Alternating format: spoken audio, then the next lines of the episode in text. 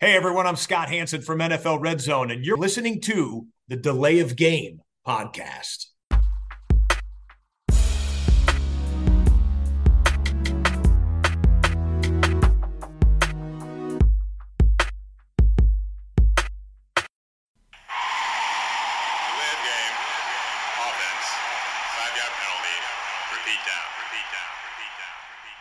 Hallo und herzlich willkommen. Hier meldet sich die Lay of Game, der Football Podcast. Super Bowl Woche. Und bei uns ist es Episode 295 und ich begrüße in meinem Wohnzimmer heute den Christian. Hallo Tobi, grüß dich. Zusammen aufnehmen, cool. Ja, dem, dem Anlass entsprechend, ne? oder? Auf jeden Fall, finde Ja. ich gut. Ist ja in letzter Zeit nicht so oft. Die, die uns länger schon hören, die wissen das. Es gab ja mal Zeiten vor diesem Corona-Dingsbums. Ähm, Da war es eigentlich nur so. Ja, ne? immer. Das war oder? normal. Ja, da haben wir uns ja gar nicht damit beschäftigt, wie das eigentlich anders wäre. Ähm, und äh, deshalb freue ich mich, dass du da bist und dass wir das jetzt äh, heute hier so wunderbar durchziehen können. Ähm, es gibt natürlich auch heute viel zu besprechen, äh, obwohl das eine, solange die Saison läuft, ja eigentlich, nee, sogar die einzige Folge ist innerhalb der Also Saison, wo man auf kein Spiel. Spiel zurückguckt. Ja. Ne? Ja. Ja. Ja, aber wir sind, äh, wir sind ready, wir haben Bock und ähm, wir wollen auch äh, gar keine Zeit verschwenden und direkt mal zur Bierfrage kommen. Und die ist heute Sehr- ganz spektakulär. Sehr fast, ja. spektakulär, kann man sagen. Ja, äh, vom Piper ein Bier, das ich hier bekommen darf, das ich verkosten darf sozusagen. Und das kommt aus Spanien, Barcelona, Volldamm. Ähm, ja, das Original Märzenbier steht dann auf Deutsch wieder oben drauf. Also ich bin sehr, sehr gespannt. Äh, auch ein bisschen stärker. Wie viel hat's? Ich habe es eben gesehen, äh, 7,2. Ui, okay, das schlägt ja meins auf jeden Fall. ist, äh, ja. Aber klingt sehr vielversprechend, muss ich sagen. ja, das klingt wirklich vielversprechend. Und ich habe noch eins äh, vom Dave. Äh, schönen Gruß an Dave. Ähm, den habe ich, glaube ich, das letzte Mal ja auch, äh, ist gar nicht so lange her, dass ich ihn gesehen habe, vor einigen Wochen beim, äh, bei der Handball-Euro in der Arena in Düsseldorf. Äh, aus Holland äh, müsste es noch sein, wenn ich das richtig sehe, aus Amsterdam. Ich kann das immer noch nicht aussprechen. Brauerie Tea, wie heißt es so? Das Blondie. 5,8. Ähm, passt so auch in die Biere farblich, die ich ja sonst verköstige. Ja, aber es ist ein klein bisschen dunkler, Bernsteinfarben, würde ich sagen. Bernsteinfarben, ja. Bernsteinfarben klingt ja immer so nobel. Klingt, ja, ist Ja. hier ein Nobel-Podcast. Ja, ist es auch. Ist es ja auch. Immer schon gewesen. So, Prost. Prost. Aber das Wichtigste ist natürlich erstmal kaltes Bier und gesponsertes Bier. Ja, dann, dann sind wir, wir sind ja leicht zufriedenzustellen, muss man ja sagen. Ja. So, dann gehen wir in die Vollen. Ähm, wir wollen heute vornehmlich natürlich über den Super Bowl sprechen. Ich habe nochmal geguckt, Christian, was wir letztes Jahr gemacht haben in dieser Woche. Und da war so viel anderes los. Letztes Jahr haben wir exakt zum selben Zeitpunkt über den erneuten Rücktritt von Brady gesprochen, über das Hiring der Broncos in Bezug auf Sean, Sean Payton. Payton, ja. ja. Da war irgendwie eine Menge los. Ist jetzt aber auch naturgemäß etwas ruhiger. Ähm, wir Die werden das Coaches heute- waren schon, waren schon letzte Woche viel, ne? Da, ist Da schon, fehlte nur schon einer, als vorher, vorher passiert. Ja. Ja, Also das wir- ist nicht mehr so aktuell und nicht, ja, auch die ganz großen Namen sind ja sogar auf der Bank geblieben, ne? Ja, Bill Belichick oder so, der äh, macht ja wahrscheinlich Kommentator oder weiß ich nicht. Ja, ist, äh, kommen wir nachher auch nochmal zu. Äh, ähm, TV-Kommentar ist das Stichwort, aber auch äh. Co Coaching, äh, Coaches, die verpflichtet worden sind, Washington. Ähm, da machen wir quasi ja auch nochmal ähm, den, den Kreis rund. Und jetzt wollen wir aber einsteigen in unser Segment 2 Super Bowl LVIII, also 58. Ja. Teil 1 und äh, wir reden über das Spiel am Sonntag. Auf Montag 0.30 Uhr geht's los, wie immer. Und die Chiefs spielen in Las Vegas gegen die 49ers. Christian, jetzt stelle ich dir nochmal die Frage, die ich dir letzte Woche Ja. schon äh, gestellt habe. Also eigentlich habe ich ja drei Fragen hier vorbereitet. Was für ein Spiel erwartest du? Welches Team hat in welchen Bereichen Vorteile? Welche Matchups sind interessant? Vielleicht gehen wir im äh, Ping-Pong-Stil alle drei Fragen nacheinander durch. Gehen wir das alles mal so ein bisschen hin und her.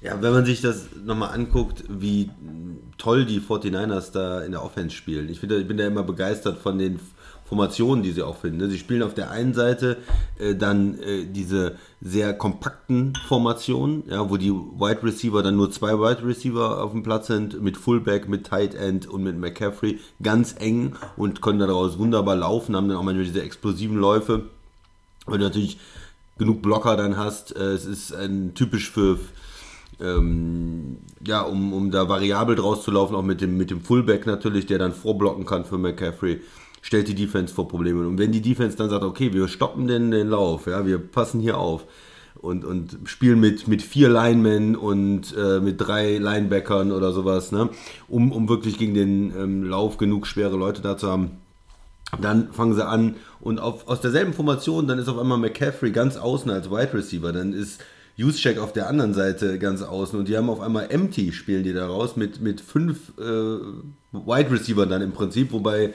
das zum Teil dann Running Backs, Drei- Fullbacks drei Gelernte sind und- teilweise. und, und Tight End sind. Und das ist natürlich ein riesen, riesen Stress für die Defense, dass dann aus ähnlichen äh, Formationen erstmal, die auf dem oder ähnlichen Personal, Personalgruppen sozusagen, die aufs Feld laufen, ganz unterschiedliche Sachen werden. Und die können das ja. Also der, der Juszczyk kann den Ball fangen, äh, aber auch der McCaffrey ist ja als Receiver extrem stark. Und dann sind diese Mismatches. Dann hast du deinen schweren Linebacker, den du eigentlich draufgebracht hast, um den Lauf zu stoppen. Den hast du dann außen an der Seitenlinie und der muss die ganze Zeit dem McCaffrey hinterherlaufen, obwohl da irgendwie fünf- 25 Yard Platz sind.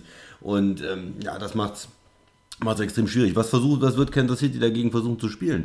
Ähm, ich glaube, sie werden sie vielleicht sogar ein bisschen laufen lassen, weil sie das gar nicht äh, verhindern. Ja. Dass sie lieber die explosiven Pass-Plays äh, wegnehmen.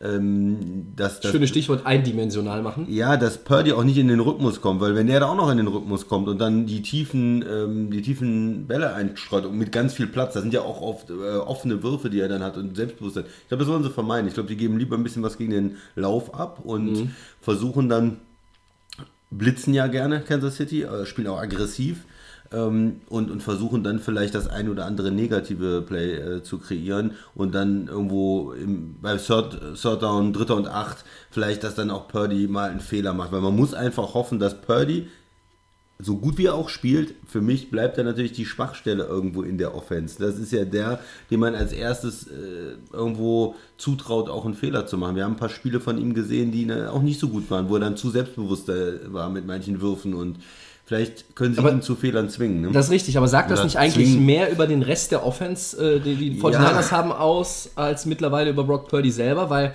er hat ja viele Spiele jetzt uns äh, auch gezeigt in dieser Saison, ähm, wo er so ein bisschen diesen, diesen Chip, den er auf seiner Schulter hat, ne? also dieses System-Quarterback-Ding ist ja immer noch, immer noch ein Thema, dass er den eigentlich auch bereit ist oder, oder imstande ist, loszuwerden.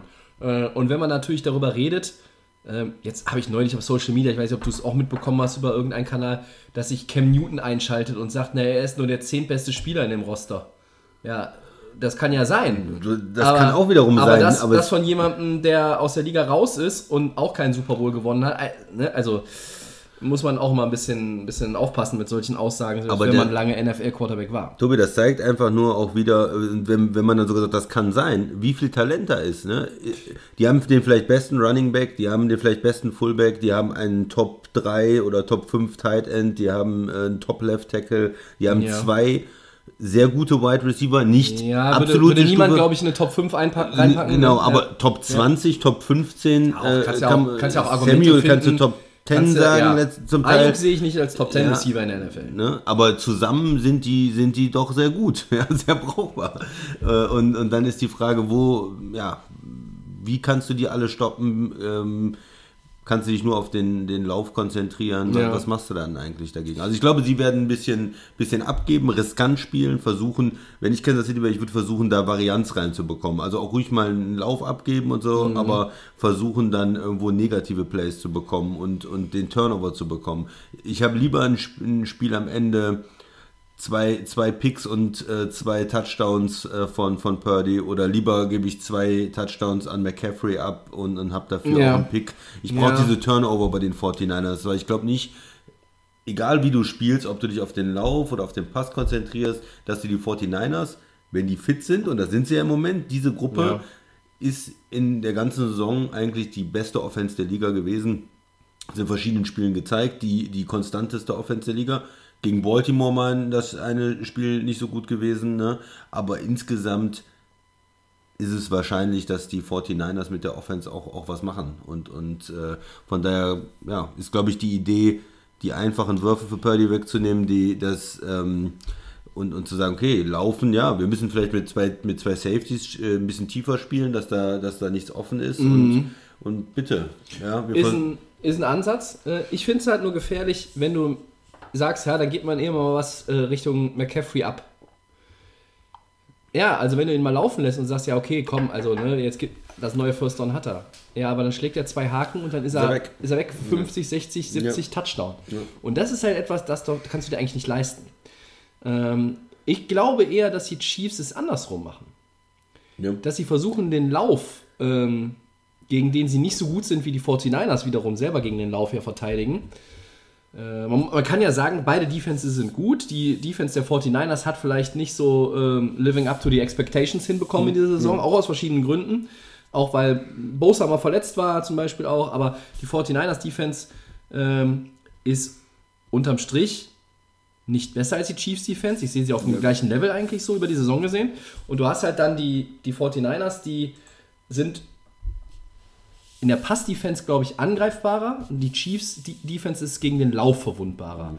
Und ich glaube, wenn, sie, wenn die Chiefs sich darauf fokussieren, CMC einigermaßen einzudämmen, zumindest was seine Läufe ein, äh, anbetrifft, ähm, dann sagt Steve Spagnuolo, so, Mr. Purdy, und jetzt zeigst du uns mal, wie du uns schlagen willst durch die Luft gegen die Corner, die was abgegeben haben in der Saison an Touchdowns? Null? Die sind gut. Oder, oder haben sie einen abgegeben gegen Baltimore? Weiß ich nicht.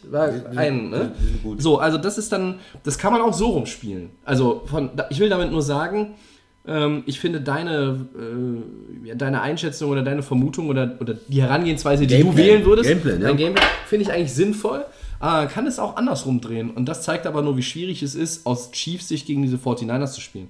Andersherum, wenn ich mir das angucke, was die, was die Chiefs ähm, äh, in, in der Offense anbieten, ist das natürlich das Schlechteste, muss man, also ich glaube, man Ja. kann das so ausdrücken, man muss es vielleicht sogar so ausdrücken, das Schlechteste, was wir in der Mahomes-Ära gesehen haben. Aber sie leben natürlich sehr durch die, von dieser Defense und sie leben davon, dass Mahomes immer noch, vielleicht nicht mehr, nicht mehr so spektakulär, aber man sieht oft manchmal gar nicht auf dem, in dem Boxscore, was Mahomes eigentlich in so einem Spiel gut gemacht hat, weil sich das nirgendwo, nirgendwo ähm, ausdrückt in Zahlen. Äh, Und ich krall mich ja sehr, sehr gerne an den Zahlen fest über so eine Saison und auch für einzelne Spiele, aber man sieht das manchmal gar nicht. Und ähm, ich bin zum Beispiel sehr gespannt, äh, wie gehen sie mit Pacheco um? Der hat momentan einen richtig guten Lauf, also haha, Lauf, aber ähm, der ist gut in Form. Ähm, und natürlich ist dann auch so ein, so, ein, so, ein, so ein Schlüssel für die 49ers. Wer verteidigt denn Kelsey?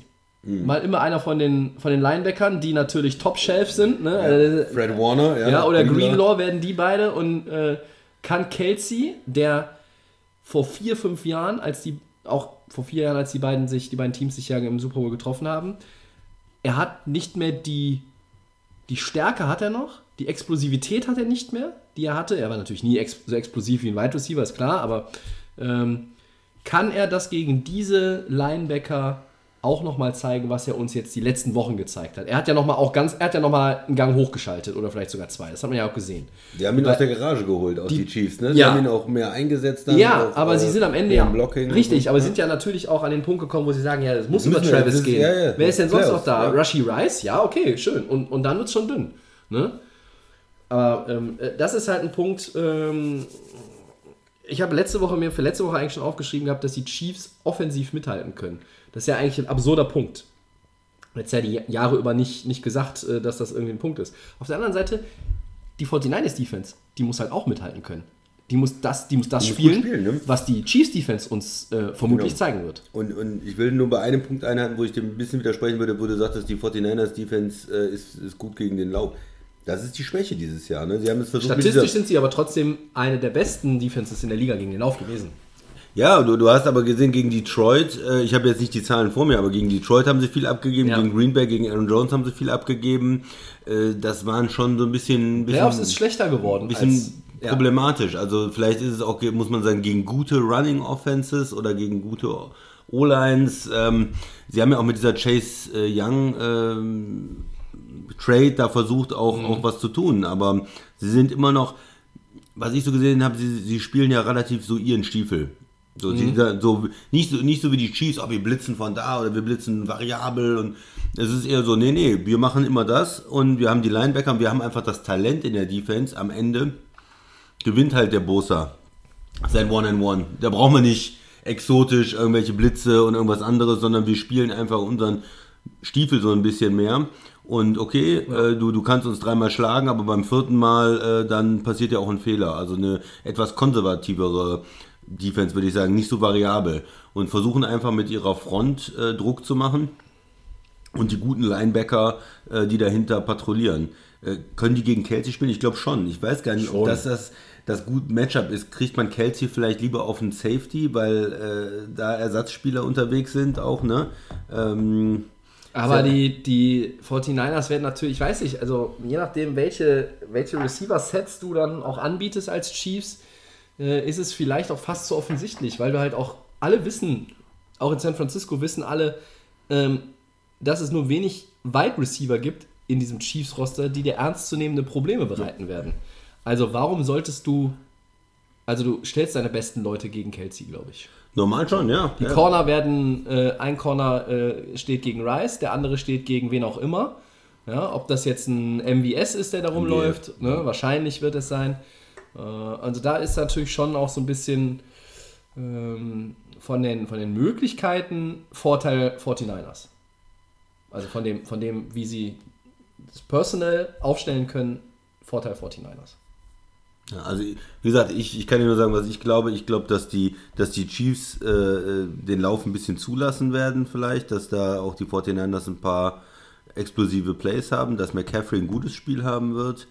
Ähm, auf der anderen Seite, ja, Kansas City ist in der Offense halt schwer einzuschätzen. Die machen ein wenig Fehler und kriegen es irgendwie hin. Ne? Sieht oft nicht so schön aus, aber sie bekommen es dann irgendwo, bekommen es irgendwo hin. Ne? Und Pacheco, du hast gesagt, ist gut, schwer, schwer zu spielen. Also ich glaube, Ja. es, kommt, es passiert mehr über den Lauf, als man vielleicht denkt äh, in, in dem Spiel auch, ne? weil das vielleicht auch so ein äh, Angriffspunkt ist für beide Seiten. Äh, Ist es so, dass man denkt, wenn es ein äh, knappes Spiel ist, gewinnen am Ende die Chiefs?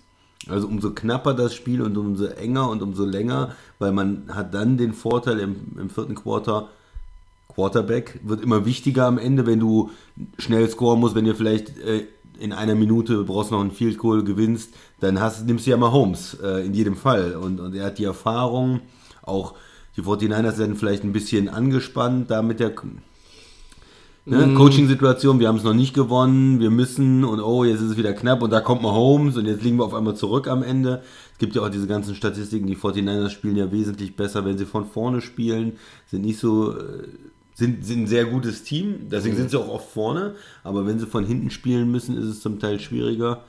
Ähm, ist das bei dir irgendwo drin? Sagst du, ein knappes Spiel gewinnen auf jeden Fall die Chiefs? Müssen die, brauchen die 49ers, sagen wir mal, 10 Punkte vorm vierten Quarter, um, um das Ding zu gewinnen? Sieben vor? Vielleicht, vielleicht, aber ich glaube, ich glaube, dass das kein Faktor ist. Ähm, ich habe sehr, sehr viel in den letzten Tagen jetzt über dieses Spiel nachgedacht und hab, äh, bin eigentlich immer wieder am Ende bei dem, dass es ein knappes Spiel wird. Aber das haben wir bei vielen Super Bowls auch gedacht und dann waren sie relativ einseitig. Zumindest, auch, zumindest mal bis ins vierte Quarter rein Ja. äh, siehe Atlanta gegen äh, New England, aber ähm, äh, also es sollte, es würde mich jetzt auch nicht komplett überraschen, wenn jetzt ein Team äh, wirklich auch das andere so ein bisschen ganz klassisch mal äh, an einem schlechten Tag erwischt.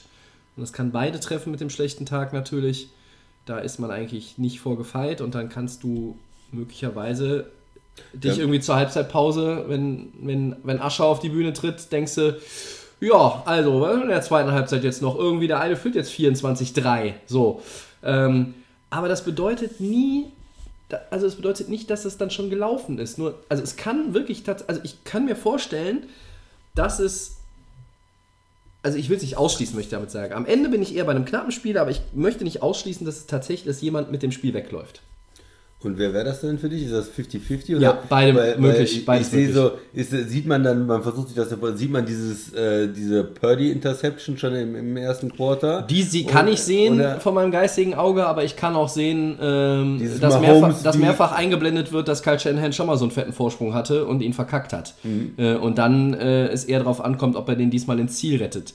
Das Problem ist natürlich immer ähm, für die 49ers, auf der anderen Seite spielt Mahomes. Und du hast gerade was angedeutet, äh, und das finde ich auch einen interessanten Punkt. Der Druck bei den 49ers ist halt da. Ihr Fenster ist jetzt. Und das Chiefs-Fenster, naja, die weiß ich nicht, die, die, die, die führen den Fensterladen. Das ist deren Laden, ja. Die sind der Inhaber dieses Ja. Fensterladens, ja. Die machen Fenster, Türen und alles Mögliche in Glas und die, Andy Reid hat den Generalschlüssel dafür, ja. So muss man das sagen. Er hat den Generalschlüssel quasi von Bill Belichick bekommen, ja. Ja. Weil dieses Fenster war ja auch immer offen. Und bei den 49ers wissen wir, die sind gebaut, um jetzt zu gewinnen.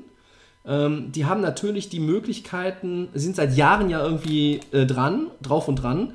Äh, und das ist jetzt schon auch länger irgendwie als andere, die mal ganz gut waren, in Anführungszeichen. Die haben zwei, drei Saisons. 49 sind jetzt schon vier, fünf Saisons up and coming, sind Ja. am Start, die sind mittendrin, die sind auch oft das Team, das zu schlagen gilt. Sie sind oft im Championship-Game gewesen. Ähm, aus unterschiedlichen Gründen dann auch ähm, es immer nicht geschafft. Miami, das erste Duell im Super Bowl vor vier Jahren gegen die Chiefs zwischen diesen beiden Teams, äh, sie waren im vierten Quarter vorne. Ja. Ja. Es war dann ein Garoppolo-Fehler, es war dann wieder Mahomes Magic äh, und natürlich hat man das irgendwo im Hinterkopf.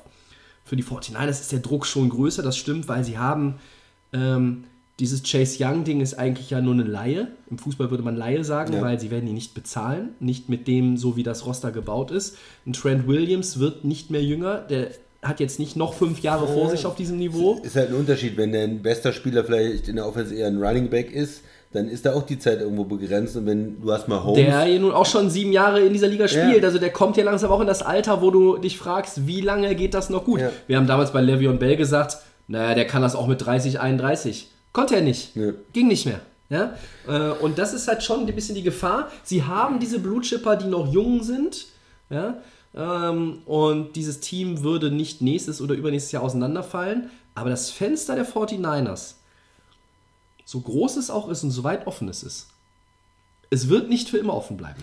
Nein, und du, du hast dann wieder andere Mannschaften und du musst auch sehen, die haben natürlich diese drei First-Round-Picks auch äh, abgegeben Ja. äh, und die fehlen dir natürlich auch. Die, die waren ja jetzt, das sind ja jetzt Spieler, die jetzt vielleicht nächstes Jahr dann eine Richtig. prominente Rolle spielen würden. Ne? Das sind ja die, die du dann zwei Jahre vorher in der ersten Runde gedra gedraftet hast oder so. Und diese Picks fehlen dir natürlich auch ein bisschen. Es ist ein ein Kompliment an, an, an, die Organisation, dass sie trotz dieses riesen Box, muss man ja sagen, dieses absolut war halt ein schlimm, Fehler, ja. schlimmen Trades, äh, jetzt wieder im Super Bowl stehen. Das heißt, sie haben alles andere richtig gemacht, aber trotzdem tut das irgendwo weh. Ne? Und da sind dann äh, vielleicht nächstes Jahr auch schon wieder andere Mannschaften, die, die gut sind, die man jetzt nicht sieht, die einem dann Probleme machen. Ne?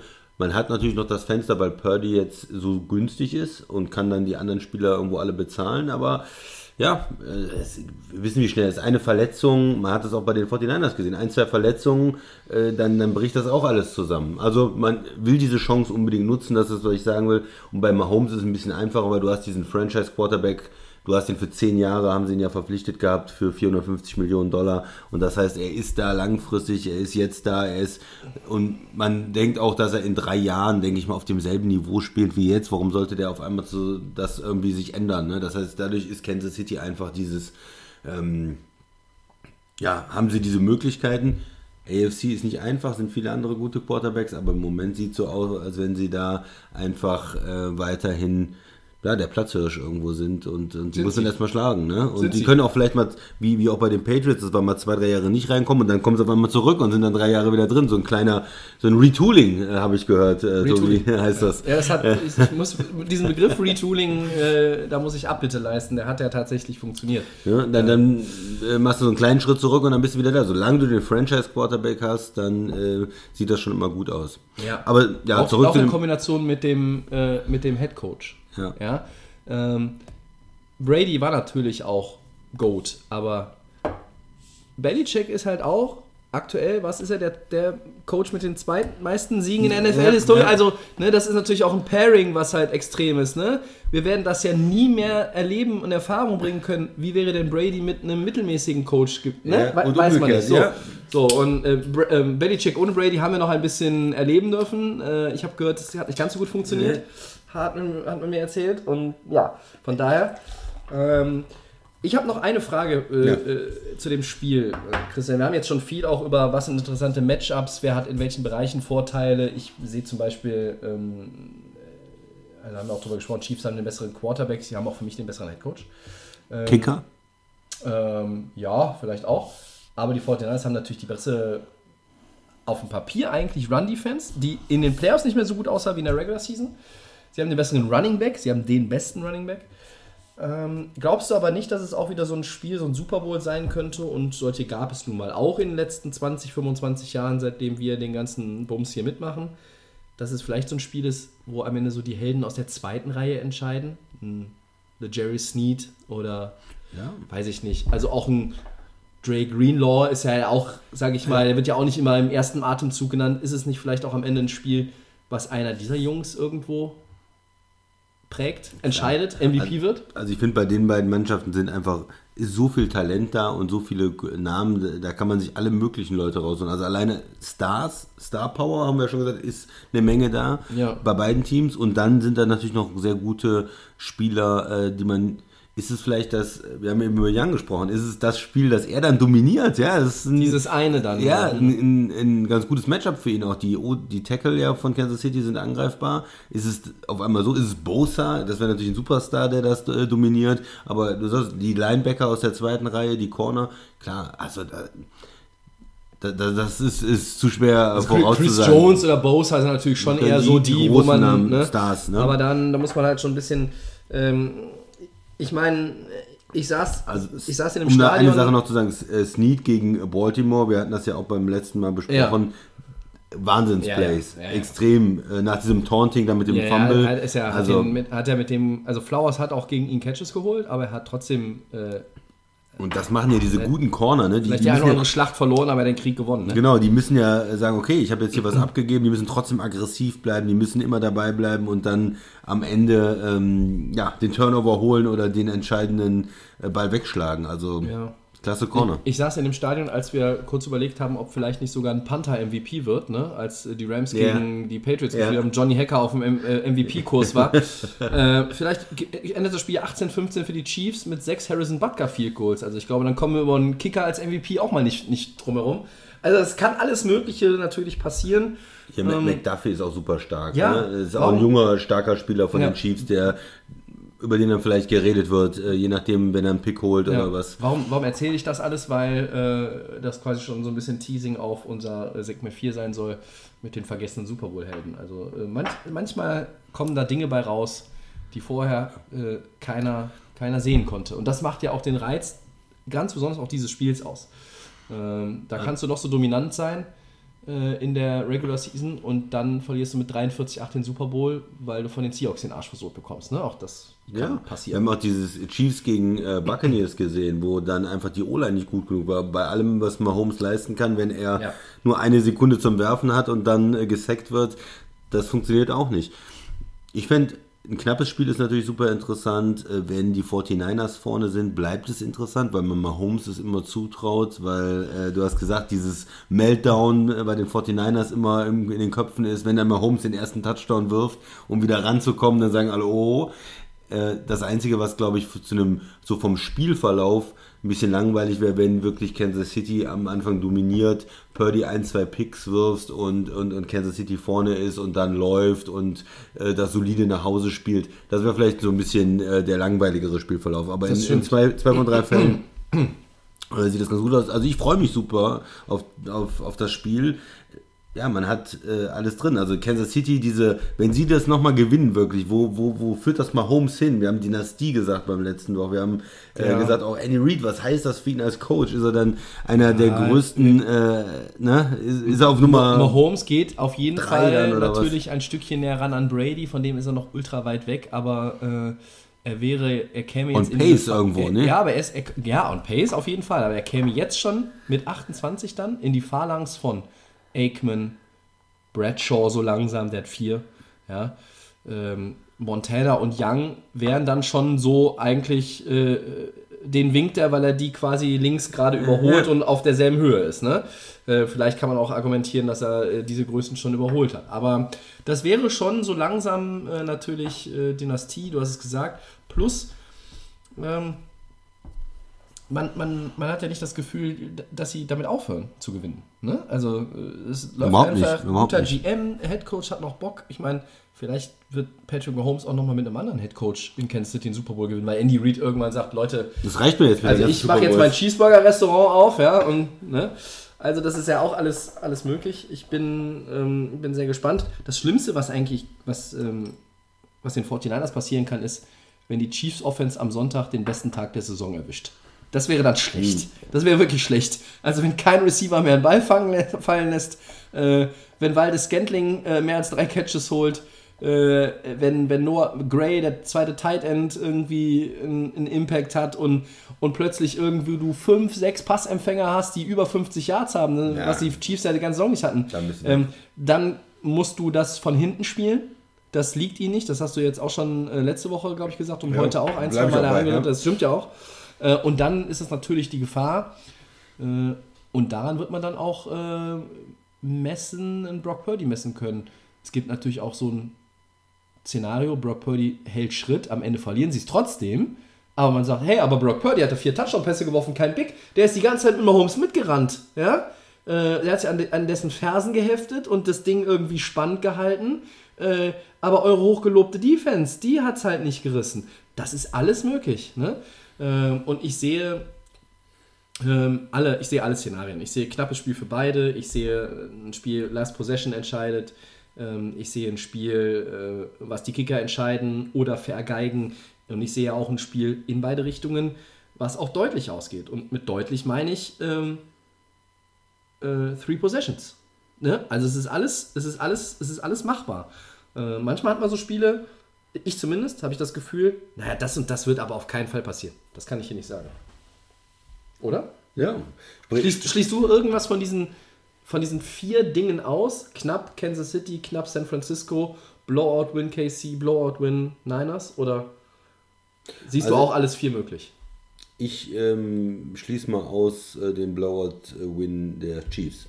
Tatsächlich. Weil ich habe sie dieses Jahr nicht so ähm, dynamisch erlebt. Du sagtest, wenn es das beste Spiel ist, dann. Punkten auch nicht so Die viel in der Regel. einfach ne? nicht so viel, Ja. dass sie weg sind. Äh, es ist auch so, dass die da Mannschaften, auch wie, wie bei Baltimore in der zweiten Halbzeit, Defense spielt super, aber die Offense Tür macht dann, macht dann nichts mehr oder macht nicht genug oder Ja. sie machen dann oft nur Field Goals und so. Also ich nehme mal raus von diesen Szenarien Kansas City Blowout. Ich glaube, äh, dass es äh, interessant wird, weil entweder sind die 49ers äh, gut vorne, dann ist diese Comeback-Geschichte und Mahomes noch da vielleicht, oder es ist sowieso ein knappes Spiel und dann macht es auch Spaß.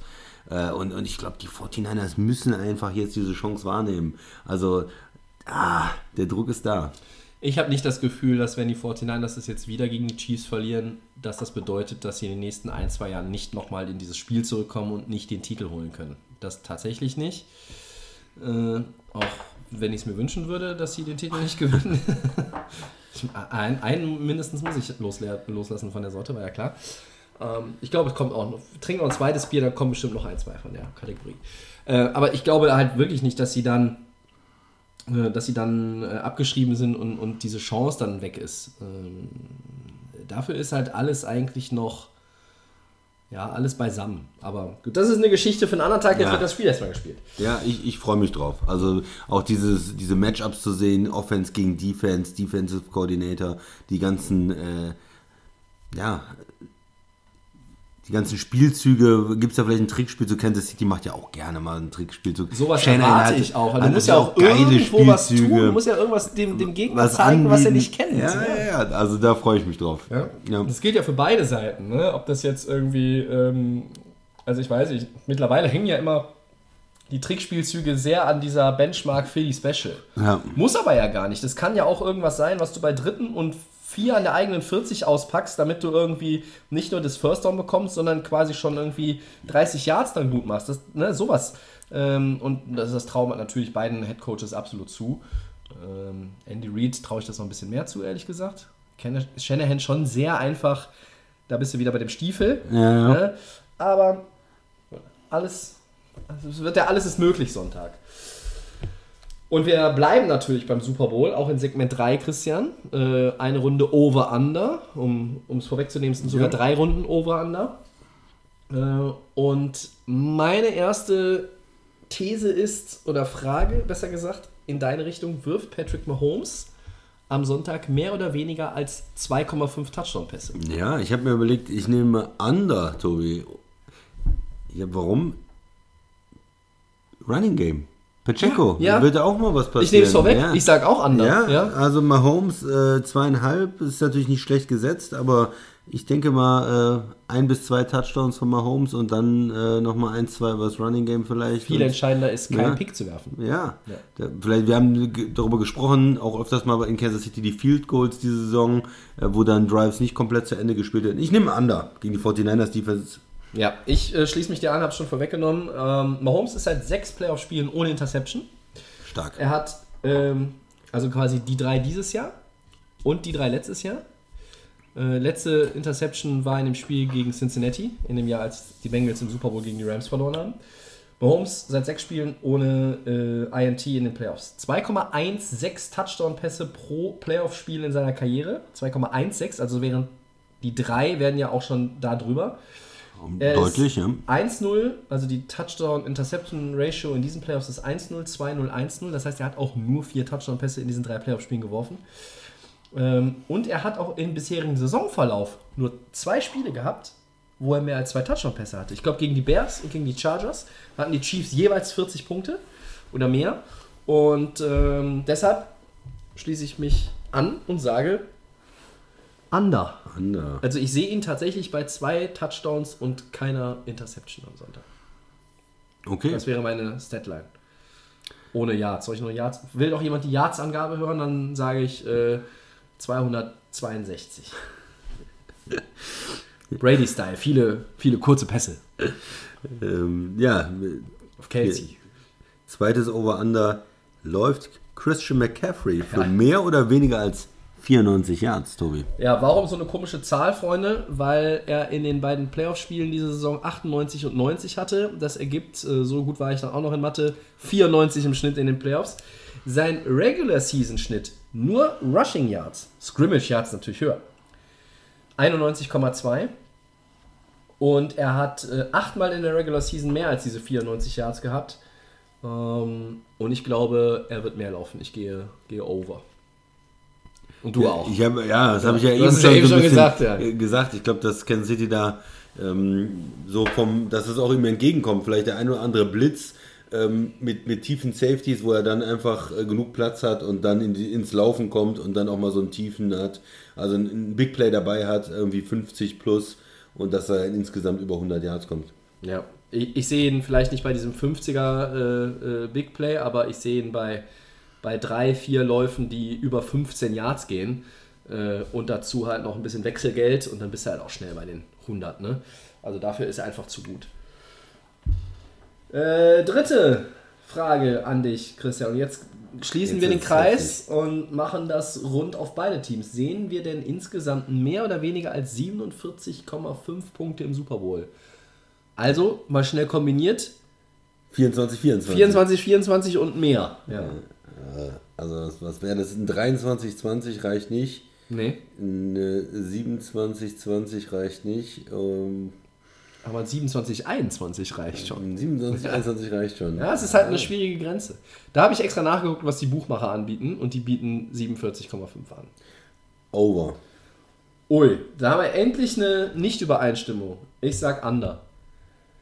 Ja, die Offenses sind irgendwie zu gut. Also klar, die Chiefs äh, scoren nicht so viel, aber die 49ers scoren und ja, das äh, ist für mich nicht ganz so viel für, für die 49ers, die, die so explosiv sind und Kansas City, die, du hast gesagt, Mahomes macht zwei, dann kommt noch ein Rushing Touchdown dazu, dann sind wir bei 21, 24 mit einem Field Goal und wenn dann die 49ers halten da mit, ähm, ja, McCaffrey äh, mit einem Touchdown und Na, wenn du, wenn du Over sagst und du sagst, bei Stopp, zählt sie, äh, zählt sie Chiefs bei 24 aus, dann Ja. weiß ich ja, wer dein, dein äh, Gelbpick ist. Ja, okay. sie, Äh, ja, ich, ich bin heute, zahlenmäßig bin ich heute äh, schwer auf Zack. Ähm, Gucken wir mal auf die Zahlen. Regular Season haben die 49ers 28,1 im Schnitt abgeliefert, die Chiefs nur 22,1, ungewöhnlich wenig. Äh, Die Chiefs haben inklusive Playoffs äh, acht Spiele gehabt, in denen sie mehr als 24 Punkte erzielt haben. Da zählen aber diese Spiele jetzt schon gegen. Äh, gegen wen haben sie gespielt? Gegen Buffalo und davor gegen Miami. Die zählen damit rein in die Rechnung. Kältespiel. In- Ja. Und die Chiefs Defense lässt 16,8 zu oder hatte zugelassen 16,8 in der Regular Season und die 49ers 18,4 in der Regular Season. Und das bringt mich dann doch eher ähm, zu Under. Warum? Ähm, weil ich auch glaube, dass Shanahan und die Niners, sie werden auch versuchen, lange Drives, ähm, vier Minuten runterzunehmen und dann im Idealfall das irgendwie darüber zu punchen mit CMC. Weil das ist hier die alte Brady-Regel. Also es gibt ja auch diese Brady-Regel, die, die eigentlich die Tuck Rule heißt, aber es gibt ja noch eine andere Brady-Regel. Wie schlägst du Tom Brady? Indem du den an der Seitenlinie hältst. Und so funktioniert das ja auch mit Patrick Mahomes. Könnte funktionieren. Hat schon mal funktioniert. Äh, Und deshalb, glaube ich, ist das, was die 49ers machen müssen. Lange Drives, erfolgreiche Drives. Die Kansas City Offense wird nicht, ich sehe die nicht bei äh, über 30 Punkten. Ich sehe ein Low-Scoring-Game. Und deshalb sage ich Under. Lange Drives der 49ers. Auch die Chiefs können lange Drives. Und ähm, ja, deshalb bin ich da eher bei nicht ganz so hohen Punktzahlen. Ja, fair. Okay. Ja. Wir werden sehen. Und dann sind wir schon in Segment 4. Super Bowl 58 Part 2. Und jetzt zähle ich mich quasi selber ein. Ähm, ein paar Zahlen, Daten und Fakten von mir, ähm, die ich dem Christian jetzt hier um die Ohren haue. Mal gucken, ob er irgendwas davon spannend findet oder sagt, sind nur Zahlen und zählt alles nicht. Christian, was hältst du denn davon? Mahomes ist der erste Quarterback in der NFL-Historie, der in vier Super Bowls der Starting Quarterback ist, bevor er 30 Jahre alt wird. Das ist stark. Das Was sagt das geil. aus? Das ist geil. Halt, Das zeigt nochmal, wie dominant die Chiefs jetzt in den letzten Jahren sind. Ne? Das ist äh, genauso wie diese Statistik mit den äh, AFC Championship Games. Auch dieses, wenn du immer jedes Jahr in dem Halbfinale bist, dann Ja. auch, oder auch im, dann äh, im Super Bowl bist. Du gewinnst natürlich nicht immer, aber das ist dieses mit, mit Brady. Ne? Am- Er hat irgendwie die ersten gewonnen und dann verloren und so. Er, Ist ja er, er, hat egal. nur, er hat ja nur quasi gegen Peyton mal irgendwie gefühlt Championship Games verloren. Der war ja, Sonst ne? ist er immer drin. Und, Ja. und dadurch, dass du dann immer dabei bist, dann sammelst du deine Titel ein und es ist äh, super beeindruckend, äh, weil es so schwer ist. Weil es so schwer ist, das Team zusammenzuhalten, auch eine gute Defense. Du hast mal eine Verletzung in dem Jahr oder es läuft nicht richtig. Guck dir mal Cincinnati an oder, oder äh, die Bills, äh, auch mit einem guten Quarterback, die, die sind noch nicht mal drin gewesen im Super Bowl. Und andere Teams, die haben dann das etwas, dieses Gewinnergehen, die sind 10, nicht 10 Prozent, 2 Prozent besser als die anderen und das reicht aber dann. Äh, Ja. Und ich, ich finde es beeindruckend, also das ist eine sehr beeindruckende Statistik, Tobi. Und wo wir bei beeindruckenden Statistiken sind und dieses, die Chiefs sind schon wieder da. Ein Repeat im Super Bowl, Christian. Du wirst dich daran erinnern. Das wäre das erste Mal seit Patriots. Ja, und das ist äh, 2004 und 5 und damit ist nicht die Saison gemeint, sondern tatsächlich das Kalenderjahr. Also das heißt, es sind nach meiner Rechnung 19 Jahre. Ich habe heute gelesen 18 Jahre bei einem Poster NFL, aber von 2005 bis 24 sind bei mir 19 Jahre. Ich hoffe bei dir auch.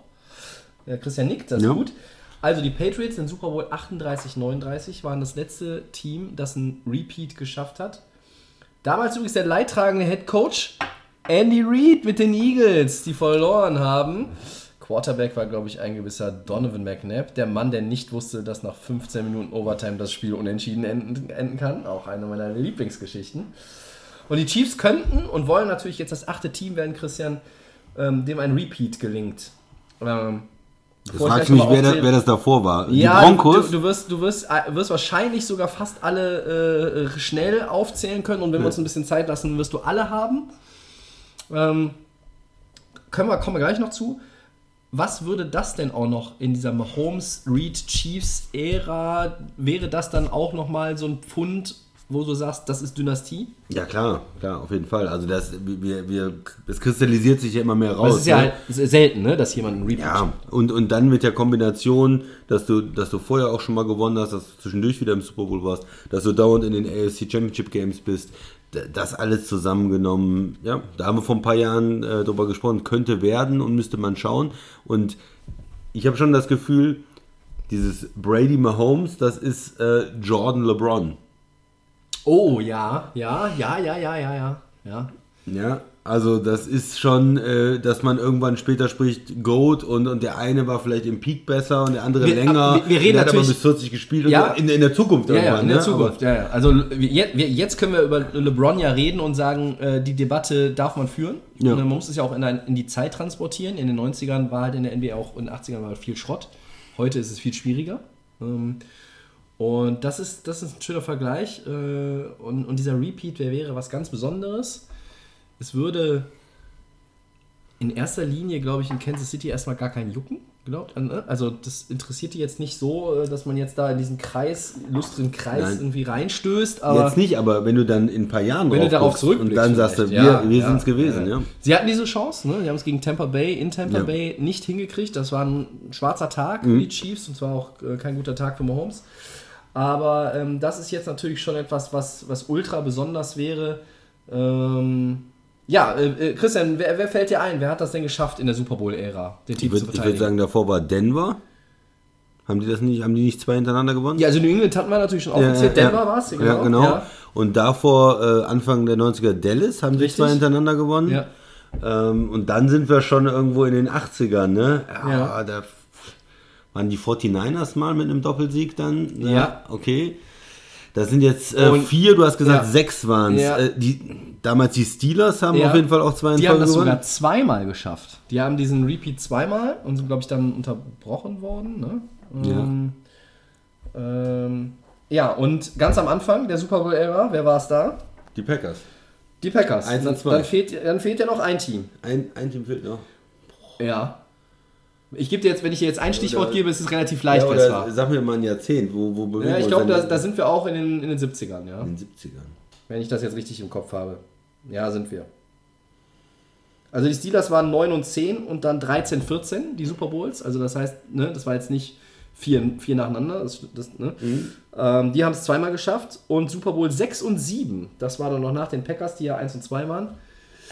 Das eine Team, das jedes Jahr immer noch, die, über- wo die Überlebenden immer noch die Sektkork knallen. Das sind die Dolphins. So ist es. Ja. Mit Don Schuler. Ja. Das ist 72. Das ist der, den Belichick noch einholen will, ne? Ja. Ja. Welche, welchen haben die dann gewonnen? Wel- Welche Jahre waren das? Ähm, das äh, kann ich 72, dir, 73 kann ich dir gewesen genau oder so. sagen. also habe weil ich nicht live verfolgt, muss ich dazu Nee, ich sagen. auch nicht. Vielleicht in einem früheren Leben, aber wir können uns nicht mehr erinnern, wer wir, wer wir damals waren. Also es waren die Jahre ähm, 73, 74 und dann die 74. Saisons 72, 73, 73, Super ja. Bowl 7 und 8. Okay. Dolphins gegen die Redskins und Dolphins gegen die Vikings. Die Vikings, die ein paar Mal im Super Bowl waren, in den ersten elf Jahren alleine viermal und es dann halt nie gewonnen haben. Ja, das Cool. äh, auch sicherlich eine interessante Statistik. Ähm, aber ich habe auch noch einen, einen 49ers-Fact für dich, Christian, bevor wir gleich weitergehen zum nächsten Punkt. Christian McCaffrey ist nämlich nur einer von zwei Spielern, der, muss man natürlich immer gucken, wie viele Spiele dafür nötig waren oder was man als, als Limit nimmt, 75 Spiele in Regular Season mindestens und mindestens 5 Playoff-Spiele. Darauf muss man ja erstmal kommen. Und umso beeindruckender ist es, wenn man dann in den Playoffs und in der Regular Season als Karriereschnitt 110 oder mehr Scrimmage Yards hat. Es gibt nur einen Running Back in der NFL-Geschichte. Tomlinson. Nein, Nein, tatsächlich nicht. Hatte der nicht genug Spiel? Fünf Playoff-Spiele Ja, hatte der hatte damals, fünf oder? Playoff-Spiele. Ah, alle verloren wahrscheinlich mit den Chargers. äh, nee, es ist ein anderer. Und da sind wir wieder bei den ähm, Repeat-Teams und ein Running Back, der mal mit seinem Team Back-to-Back gewonnen hat. In Denver. In Denver. Terrell Davis ist es Terrell gewesen. Davis. Ja. Okay, der also das, das ist der der hat so einzige. gefangen auch damals. ja, Okay. Also, Also, der hatte der, hatte ja, der vielleicht noch so mehr. viel, ich glaube, der so, noch so viel mehr, gelaufen. mehr ne? einfach als. Ja, okay. Ich habe jetzt an so ähm, Dual Threat äh, Ja. Running Backs irgendwie gedacht. Ja. Also ich wäre darauf auch nicht gekommen, wenn ich es nicht vorher rausgesucht hätte äh, für den Podcast. Sehr interessant. Ähm, also das zeigt auch nochmal, in welcher ähm, Liga Christian McCaffrey ähm, ist. Und ja, seine, seine Legacy wäre natürlich mit einem Super Bowl-Ring auch nochmal ein, ein Stück, Stück reicher. Äh, Würde er zumindest den Anschlusstreffer gegen Terrell Davis. Äh, der dann leider ja auch mit seiner, was war es, Knieverletzung? Ne? Ja, ist ja Äh, ganz früh raus dann auch. früh ne? raus gewesen ist, aber dieses Denver-Team, tja, John Elway und Ja, Terrell bei, Davis. bei Davis, da, das ist ja auch so, dass er oft nicht genannt wird bei den ganz großen Running Backs, aber weil seine Karriere einfach zu kurz, Kurz, war. ja. Aber wenn du, wenn du das anguckst, quasi pro Spiel oder Peak, dann Ja. ist er ganz oben dabei. Auf jeden ja. Fall. Also das ist. Äh, Und ich, ich habe es auch, ich hab's auch geliebt, als Terrell Davis noch Experte beim NFL Network war. Das ist wirklich lange her, ja. Das war in den Anfangsjahren des Network. Und äh, das habe ich äh, immer auch sehr genossen, wenn äh, man diesen Menschen gehört hat äh, und wenn er über Football spricht. Und ähm, ja, Terrell Davis und Christian McCaffrey. Ja, Christian, dann gehen wir doch mal weiter in Segment 4. gut. Möchtest du? Ja, ich, Ja? ich mach das, ich mach das. Da muss ich nur Moment gedulden. Ich kann mich einfach stretchen in dann der Zeit weiter. und ich habe jetzt schon mein zweites Bier auf. Vielleicht gehe ich nochmal zum Kühlschrank und, oder ich hole noch was anderes zu trinken. Ich habe irgendwie Bock heute Abend. Ich habe auch Urlaub. Unsere Top 3 der vergessenen Super Bowl Ja, sowas liebe ich ja. Das, Tobi, sowas liebe ich ja. Du Das darfst mit Nummer ich. 1 anfangen ja, wir und gehen, dann. Wir gehen auch oder? hier Ping-Pong-mäßig hin und her. Ja. Äh, die Top 3 der vergessenen Super Bowl-Helden. Ja, okay. Ähm, Vielleicht doppelt sich auch irgendwas, Christian, aber ich habe mich tatsächlich auf die Zeit konzentriert, in der ich Super Bowls gucke. Ja, hab ich also ich auch. gehe jetzt nicht Ja. zurück irgendwo Nein. in Schwarz-Weiß äh, TV. Den ersten, den ich euch heute kredenzen möchte, liebe Freunde, ähm, der Mann heißt Dwight Smith.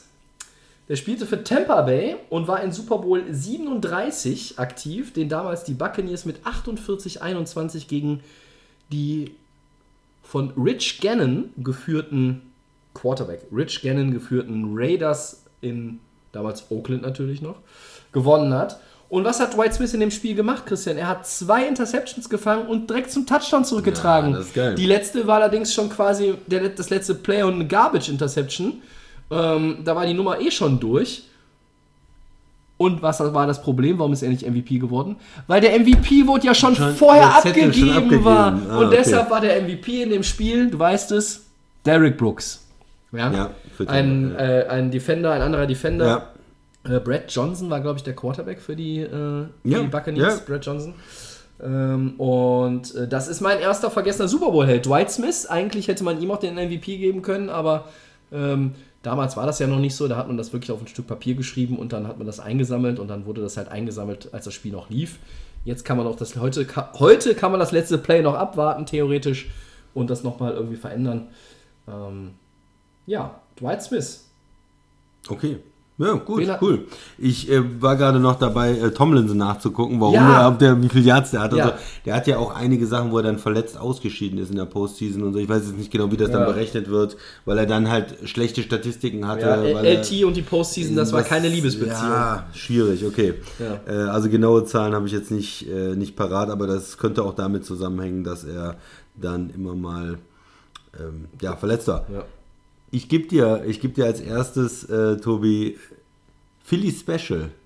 Nick Foles, der hat ihn gefangen. Ne? Wahnsinn, das ist ein Backup-Quarterback. Scheiße, jetzt willst du mich fragen, wer den geworfen hat, ne? Ja, natürlich. Oh, okay, warte, warte, warte. Backup warte. Quarterback gewinnt das, äh, gewinnt äh, gegen, gegen Brady und die Patriots und Oh. ähm, sie haben dieses fantastische Spiel, äh, diesen fantastischen Spielzug direkt vor der Halbzeit und damit gehen sie ganz weit nach vorne. Ich muss zugeben, ich habe Vergessener Super Bowl Held. Ja, ich habe gerade nicht vor Augen. Sag, kannst du mir wenigstens sagen, welche Position der Typ Tight? End. Ja, dann war es doch, äh, war's doch Tight End. Aber ähm, Tight End ja, aber wer war das denn? Wer hat denn da gespielt? War der Dallas Goddard war da noch nicht. Nein, Äh, das war zu früh. es war auch nicht der, der erste Tight End sozusagen, es war quasi der zweite Tight End. Da muss ich jetzt tatsächlich passen an der ja, Stelle. es ist äh, der großartige Trey Burton gewesen. Ach ja, natürlich. Oh, ja. Ja, das ist aber sehr schön. Sehr schön, sehr schön. Gefällt mir gut. Äh, war der Super Bowl ähm, 2018, also die 17er Saison. Ne? Äh, Philly gewinnt gegen Mr. Ziege in Minnesota. Wahnsinn, Im US Spiel Bank auch, Stadium. ähm, ja. ja, da ging viele es ja Punkte, richtig ab, ja. ging richtig ab und Ja. äh, viele Was gewinnt war, was das? 48, 41, ne?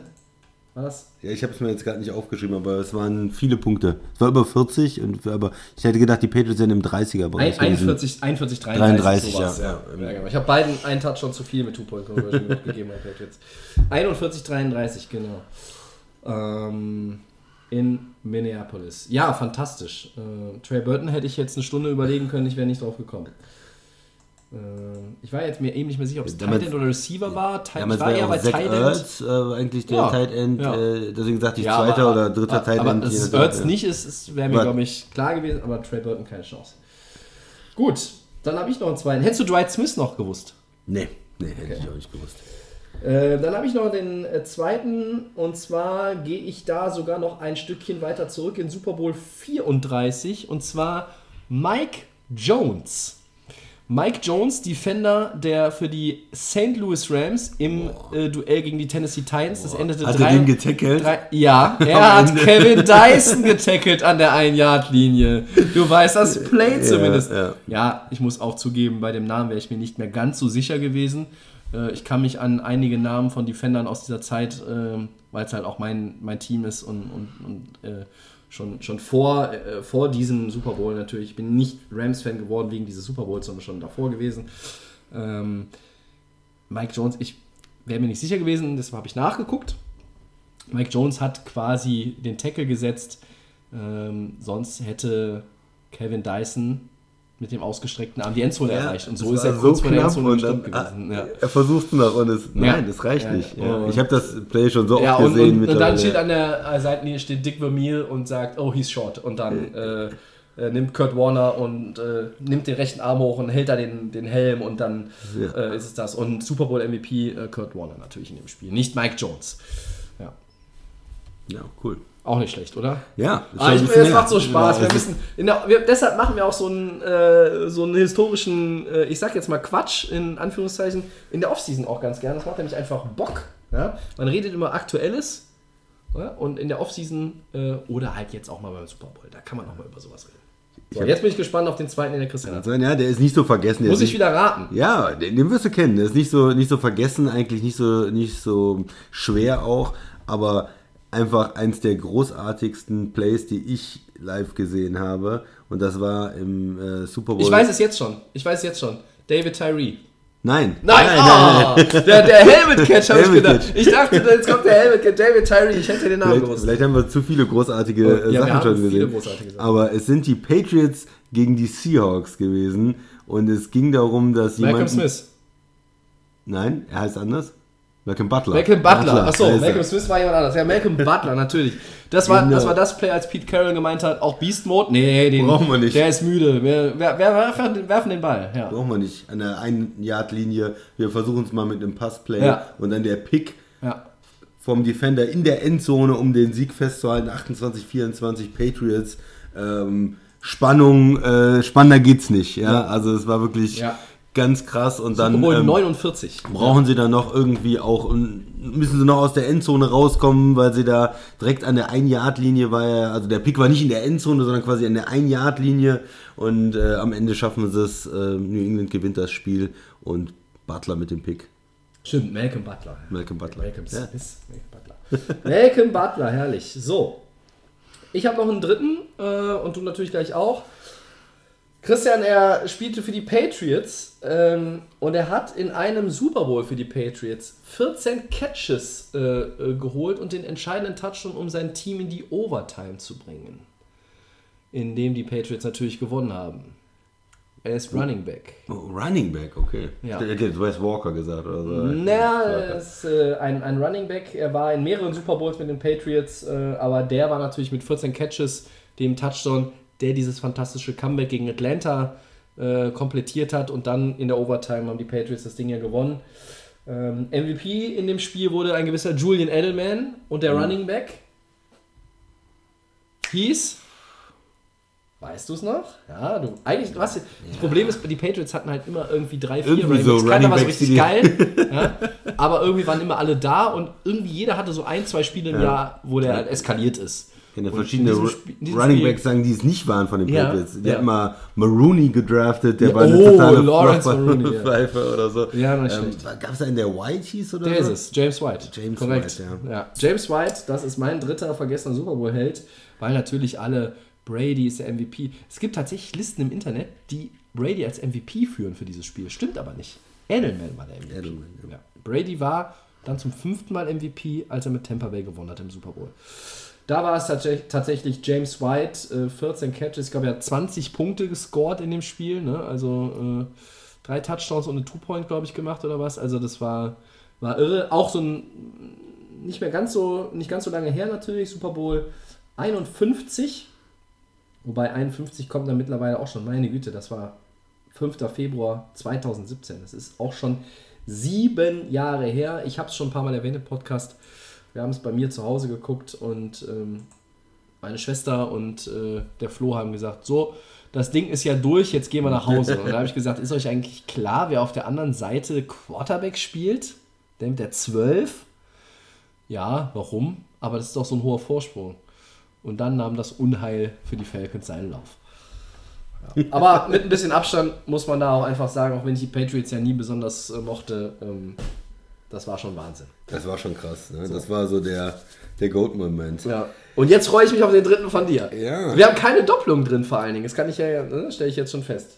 Das ist Ich schön. bin bei dem Super Bowl, den wir auch schon mal angesprochen haben heute, und zwar war es eine absolute Demontage. Es war Denver gegen Seattle, 8 zu 43. Ja. Es, äh, ist eine Menge passiert. In Oh, dem, äh, Seattle hat mit allem Möglichen Ich- gescored, mit ja. der Defense vor allen Dingen. Sie hatten Ja. Safety direkt am Anfang. ja, habe ich Play- 50 Euro mitgewonnen. erstes Play, äh, diese, diese Safety, sie hatten äh, Pick Six dabei, sie haben mit der Offense gescored, sie haben äh, Punt Return Touchdown noch von Keine Ahnung. Percy Harvin gehabt. Oh. Das war aber nicht meine, meine Der, der eigentliche Mann mit Frage. den Dauerkopfschmerzen, ja. das ist nur so nebenbei. Ja. Äh, zum Beginn der, es war ein äh, Kick Return Touchdown zum Beginn der zweiten Halbzeit, glaube ich, gewesen. Um, äh, Ja. Nachdem die erste Halbzeit so schlecht anfing für Denver, begann die Das war- zweite auch ziemlich schlecht, ja. Wer ist denn da nochmal MVP geworden, Tobi? In dem Spiel, Ja. boah, ich habe heute eine Liste mit allen Super Bowl MVPs vor mir äh, liegen gehabt. Äh, ich bin gerade, mh, jetzt muss ich es nochmal zeitlich einordnen, das war Super Bowl 50, ne? Im MetLife Stadium. Mhm. Der ausnahmsweise äh, in einem Stadion ohne Dach und einer, in einem Ort. Nee, es war der- 48. 48? Entschuldigung, 48 ist es. Wer war denn Super Bowl 50? Ähm, also Seattle, Denver war 48. Ach, Denver gegen Carolina war 50, stimmt, richtig. Also dann ist es ja schon 10 Jahre her.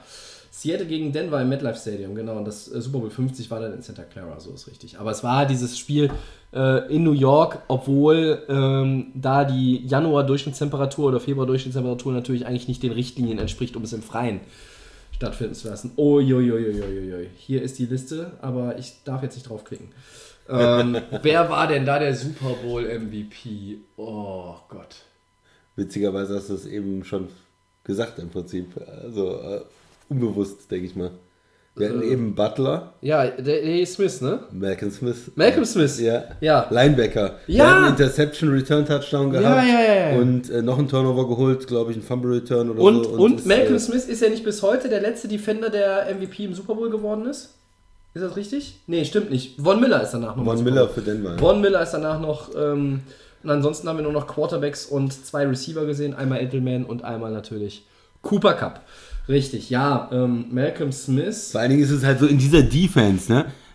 Da, da hat, Er war äh, nicht der, war nicht der Top-Name. Ne? hat Sherman gespielt, Ja, ja. Kenzler hatte einen Pick. Äh, das, das war ja eine, eine. Wahnsinns-Defense, ne? Bobby Wagner und so, aber nein. Ja. In, in diesem Jahrtausend gab es ja nur vier Defender, die ähm, Super Bowl MVP geworden sind. Dann machen wir doch den Kreis auch nochmal rund. Wir haben Von Miller gerade angesprochen, Malcolm Smith ist dein dritter Mann.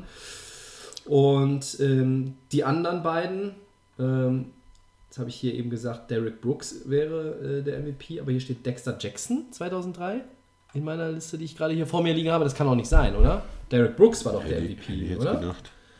So. Und der andere war, Christian? Ray Lewis Natürlich. für die Ravens. der große Ray Lewis. Jetzt müssen wir hier nochmal äh, gerade schauen, die 2002er Saison, mein Gott, aber wer ist denn da, wer ist denn da MVP geworden? Dexter Jackson, habe ich vorhin Derek Brooks gesagt. Ne? Dexter hätte Jackson ist der gedacht, MVP okay. geworden. Ja. Ich habe Manchmal hat man auch best, andere Spieler, oder bessere Spieler wollte ich jetzt sagen, aber andere Spieler im Kopf. Äh, ja, ich meine, das war ja auch eine Defense, ne? Warren Sapp, John Lynch, Derek Brooks, Ronda Barber. Auf der anderen Seite Das hattest ist so ein bisschen wie bei Seattle jetzt, ne, als Beispiel. Ne? Auf der anderen Seite hast du Charles Woodson und äh, auch noch Rod Woodson, äh, äh, da die gespielt haben für die Raiders. Ne? Also ähm, Jerry Rice hat für die Raiders in dem Spiel noch gespielt. Ja, also ähm, und der Cointoss damals waren die 72er Dolphins. Fantastisch.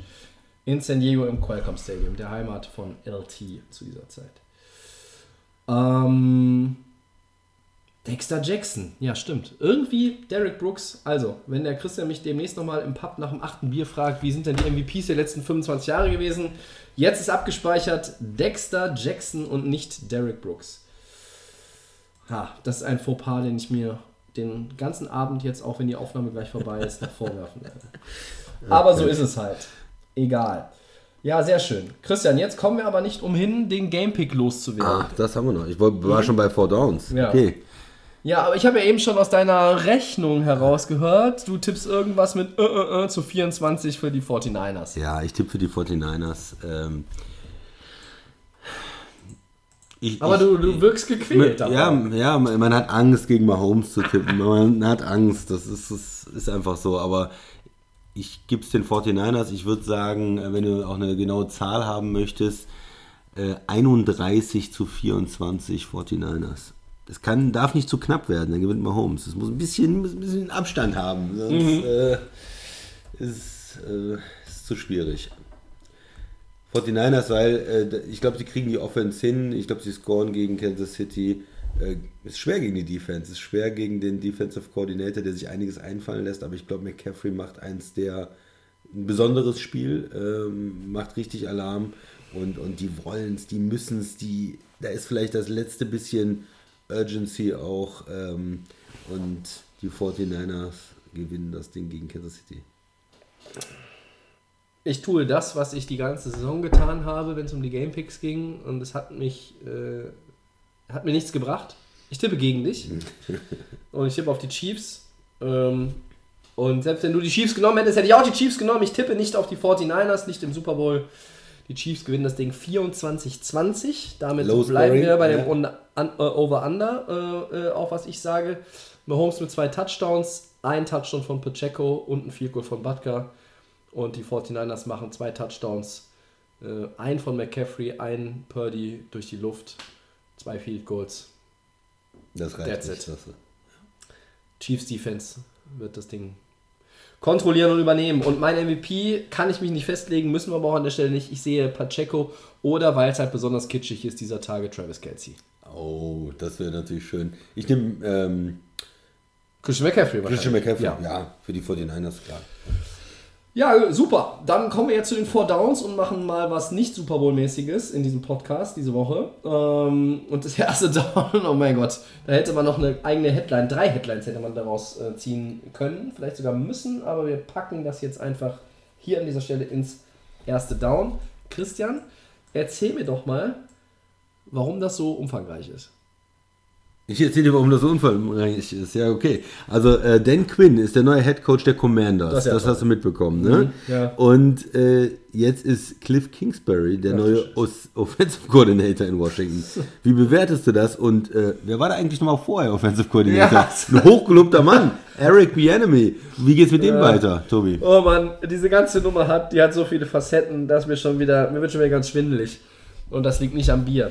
Äh, das ist Wahnsinn. Also, fangen wir mal, wir fangen mal vorne an und das heißt Head Coach. Ja? Wir reden hier über eine Franchise, die ja so ein bisschen vor sich hin dudelt seit geraumer Zeit. Ich sag mal seit geraumer Zeit, ja. Mal mehr, mal weniger.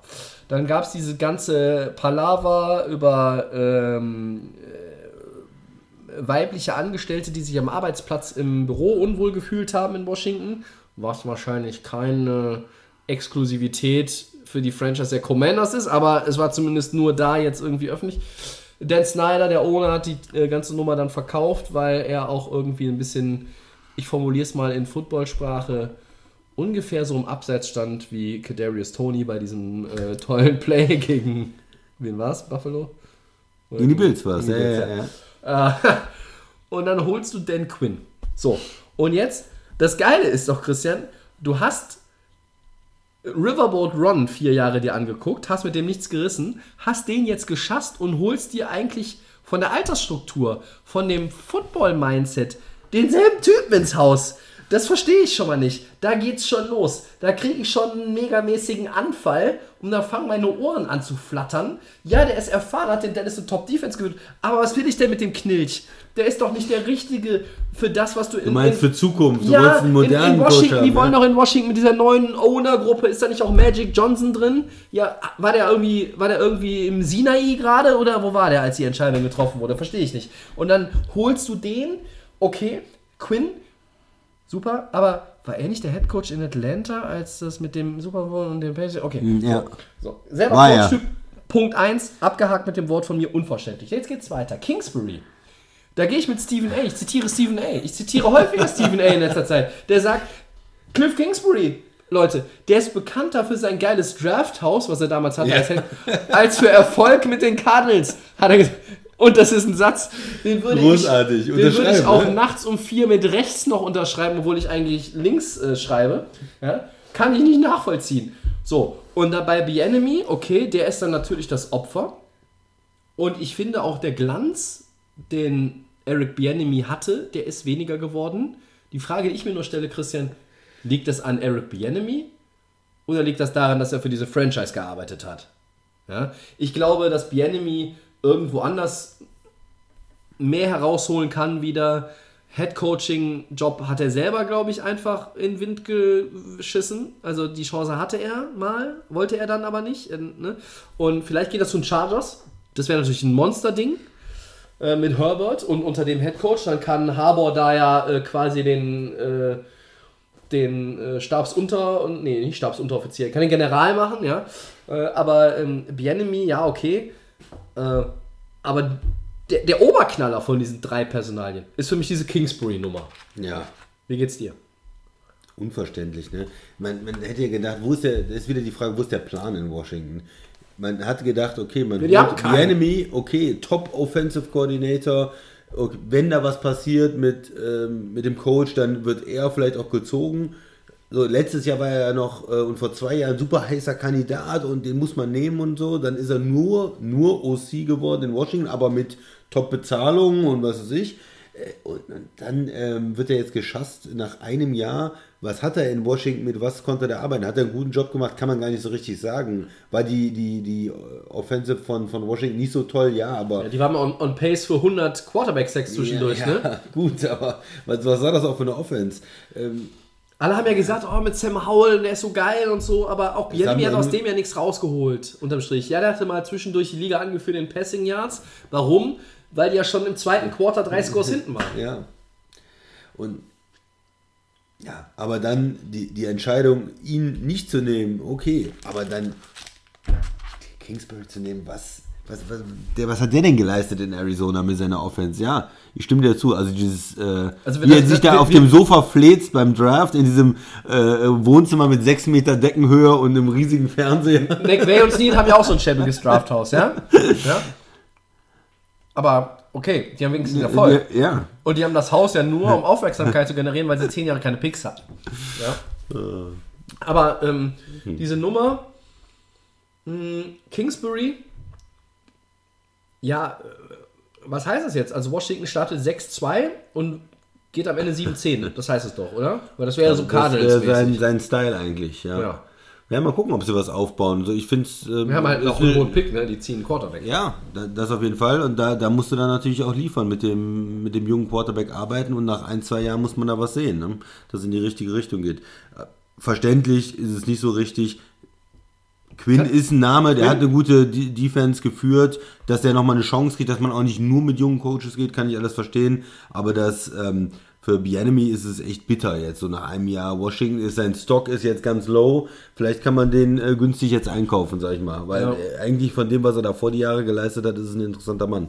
Ich, So würde ich, mal würd, ich würde bei den Rams ja nehmen, ehrlich gesagt. Also so eine B-Enemy-Offense mit äh, Cooper Cup, Nakua, Kyron Williams und Matthew Stafford, da, die würde ich mir angucken. Ja. Aber Chargers fände ich halt auch geil. Es gibt halt auch nicht so viele, die jetzt irgendwie noch ein Opening haben auf O- Offensive Coordinator. Es gibt nur Ja. so eine, ich glaube nicht mal, nicht mal eine ganze Handvoll Teams sucht noch. Und ich würde ihm wünschen, dass er irgendwo Ein cooles Team findet, ja, was vielleicht in zwei Jahren dann nochmal ein Kandidat wird, auch für Head Coach. Ne? Ja. Ja, zweites Down, Christian. Die Eagles eröffnen Woche 1 der neuen Saison mit einem Home Game, in Anführungszeichen, in Brasilien.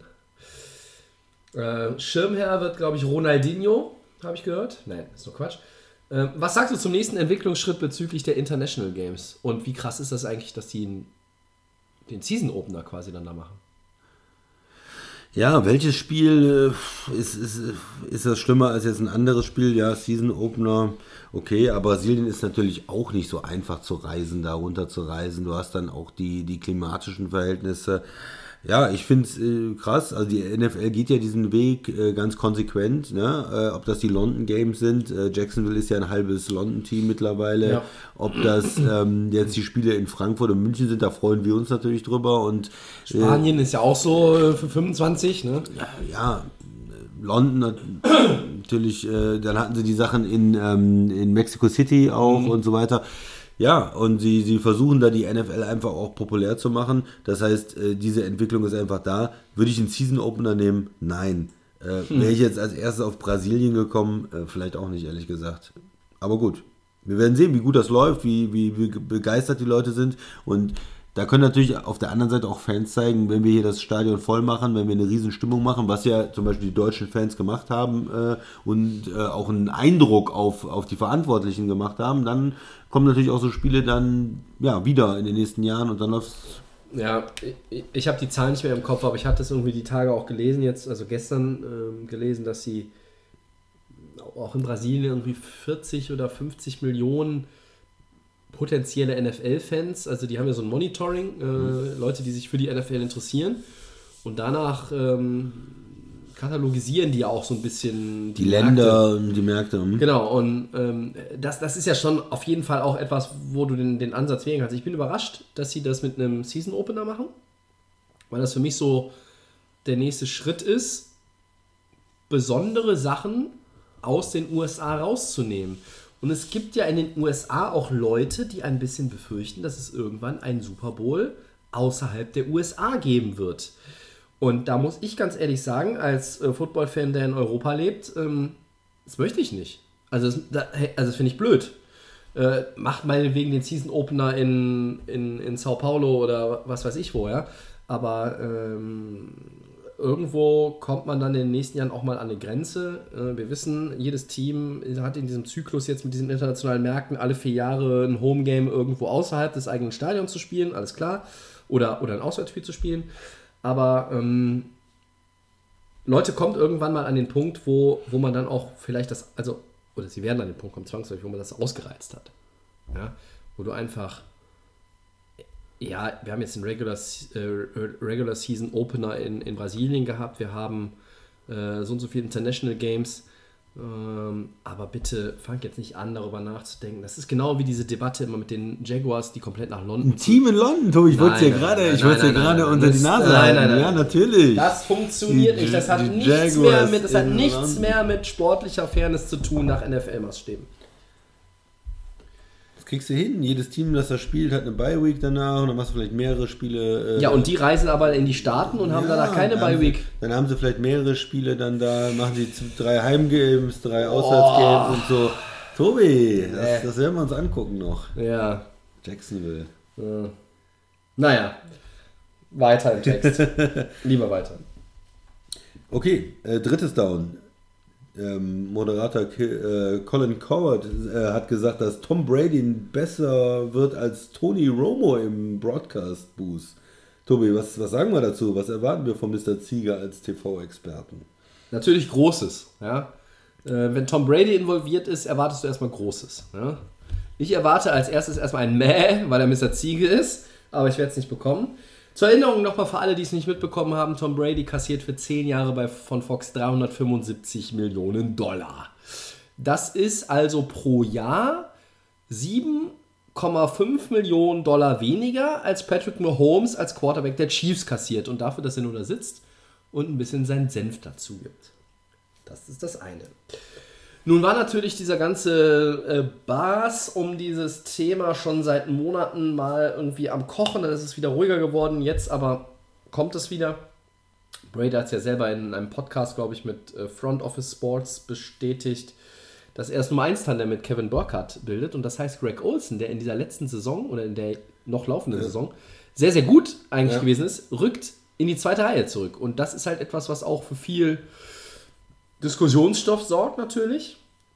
Und ich finde es einfach erstmal, es wird spannend zu sehen sein, ja, und zu hören sein. Ich traue Brady viel zu, aber es ist halt auch ein Gebiet, auf dem er sich erstmal beweisen muss. Bis jetzt, auf allen Gebieten, auf denen er sich beweisen musste in seinem Leben, ist es ganz gut ausgegangen für ihn. Ich, glaube, also wenn Brady was macht, dann macht er das, glaube ich, 100 Prozent. Aber ich würde noch nicht so weit gehen und sagen, dass er besser als Romo wird. Nein, würde ich auch nicht, weil ich bin großer Fan von Romo. Ich habe das schon oft hier gesagt. Ich finde es immer äh, richtig gut, wenn er das macht. Ähm, Olsen ist auch nicht schlecht, aber Romo ist so mein Lieblingsanalyst einfach auch, wenn er in die Spielzüge reingeht. Und du, du hast gesagt, letztens, es gibt viel Kritik auch an ihm in letzter Zeit, dass er nicht so gut vorbereitet ist und solche Sachen. Ja, ähm, mir ist es nicht so aufgefallen, ich, ich gucke jetzt dann nicht so viele Spiele äh, dann live, dass er dann auch immer dabei ist, äh, wenn ich live gucke.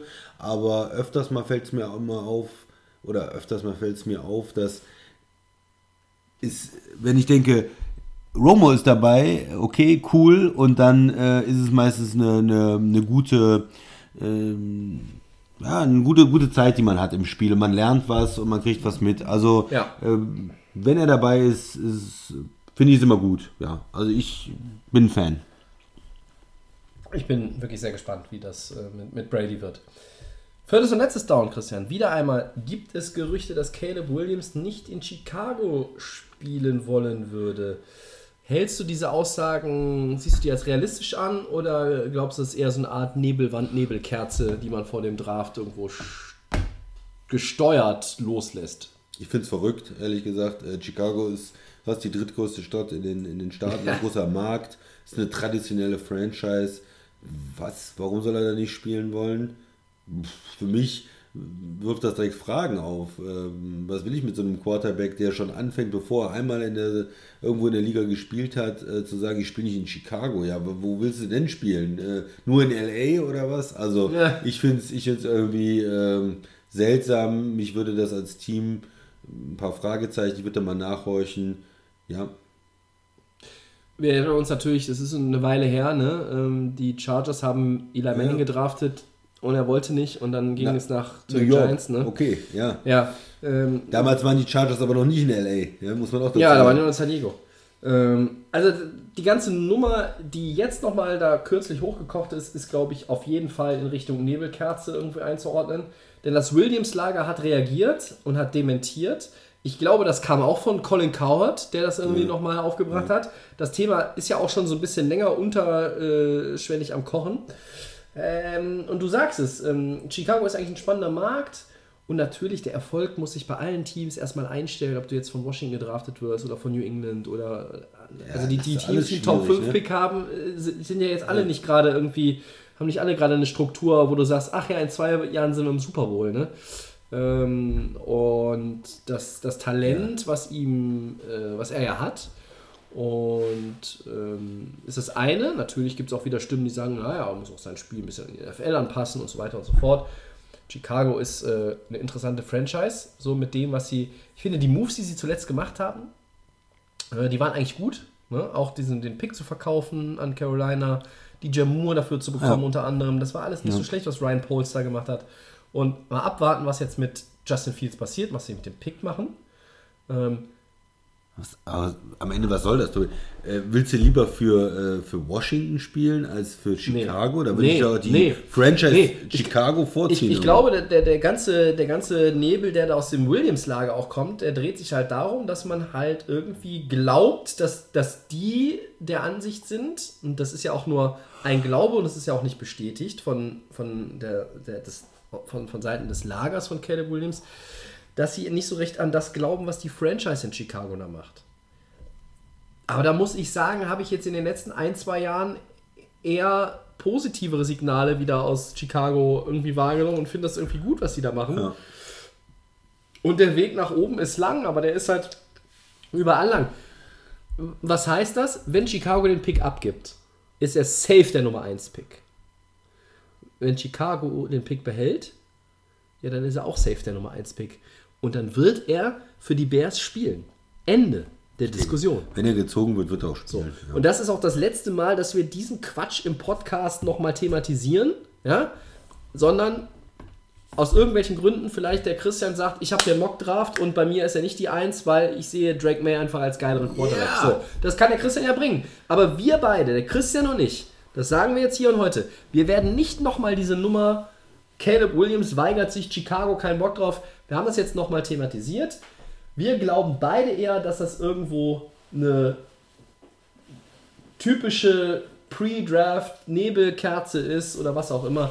Und am Ende, Junge, wirf erstmal einen Pass in der NFL, gewinn mal ein Spiel und gewinn mal vielleicht irgendwie, hol mal eine Winning Season und äh, mach mal irgendwas. So.